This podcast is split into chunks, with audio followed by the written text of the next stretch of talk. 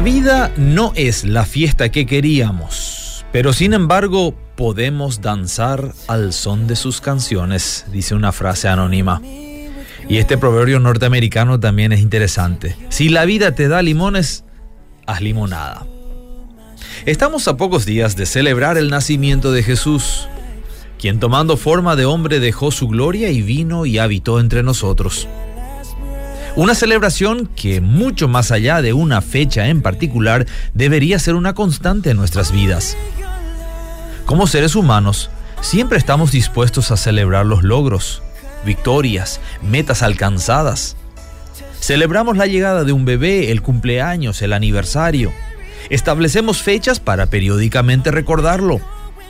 Festejamos cuando nuestro equipo gano, gana. Inclusive nos alegramos cuando la selección vecina logra conquistar la Copa Mundial, por ejemplo.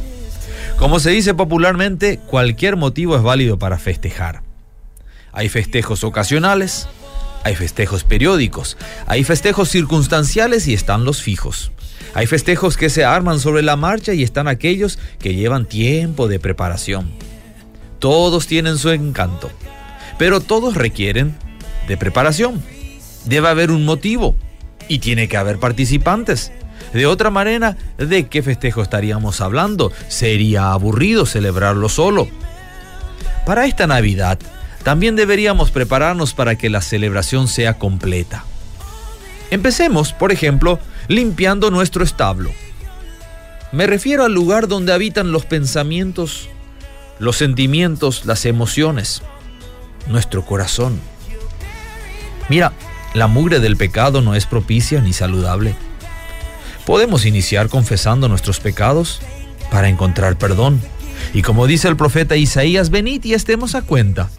Si tus pecados fuesen como la grana, como blanca nieve serán emblanquecidos. El siguiente paso para prepararnos para la Navidad es ordenar la vida. ¿Cuáles son tus prioridades? ¿Qué enfoque les estás dando a la vida? ¿Quién es el centro de todo tu vivir? Quizás vivas en un desorden que no te permite disfrutar de lo que hay a tu alrededor. Aquí un principio de orden. Amarás al Señor tu Dios con todo tu corazón, con toda tu alma y con todas tus fuerzas, y a tu prójimo como a ti mismo. Una vez ordenado, agrégale adornos, así como al hogar, hazlo con tu vida. El apóstol Pedro dijo que habría que agregarle a la fe virtud, a la virtud conocimiento, al conocimiento dominio propio, al dominio propio paciencia, a la paciencia piedad y a la piedad afecto fraternal, y finalmente al afecto fraternal amor.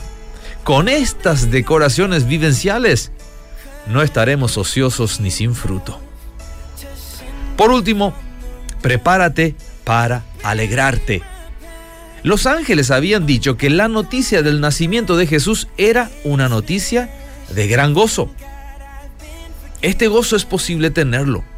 Así como nació Jesús en Belén, hoy puede nacer en tu interior, en tu vida, trayendo paz y gozo.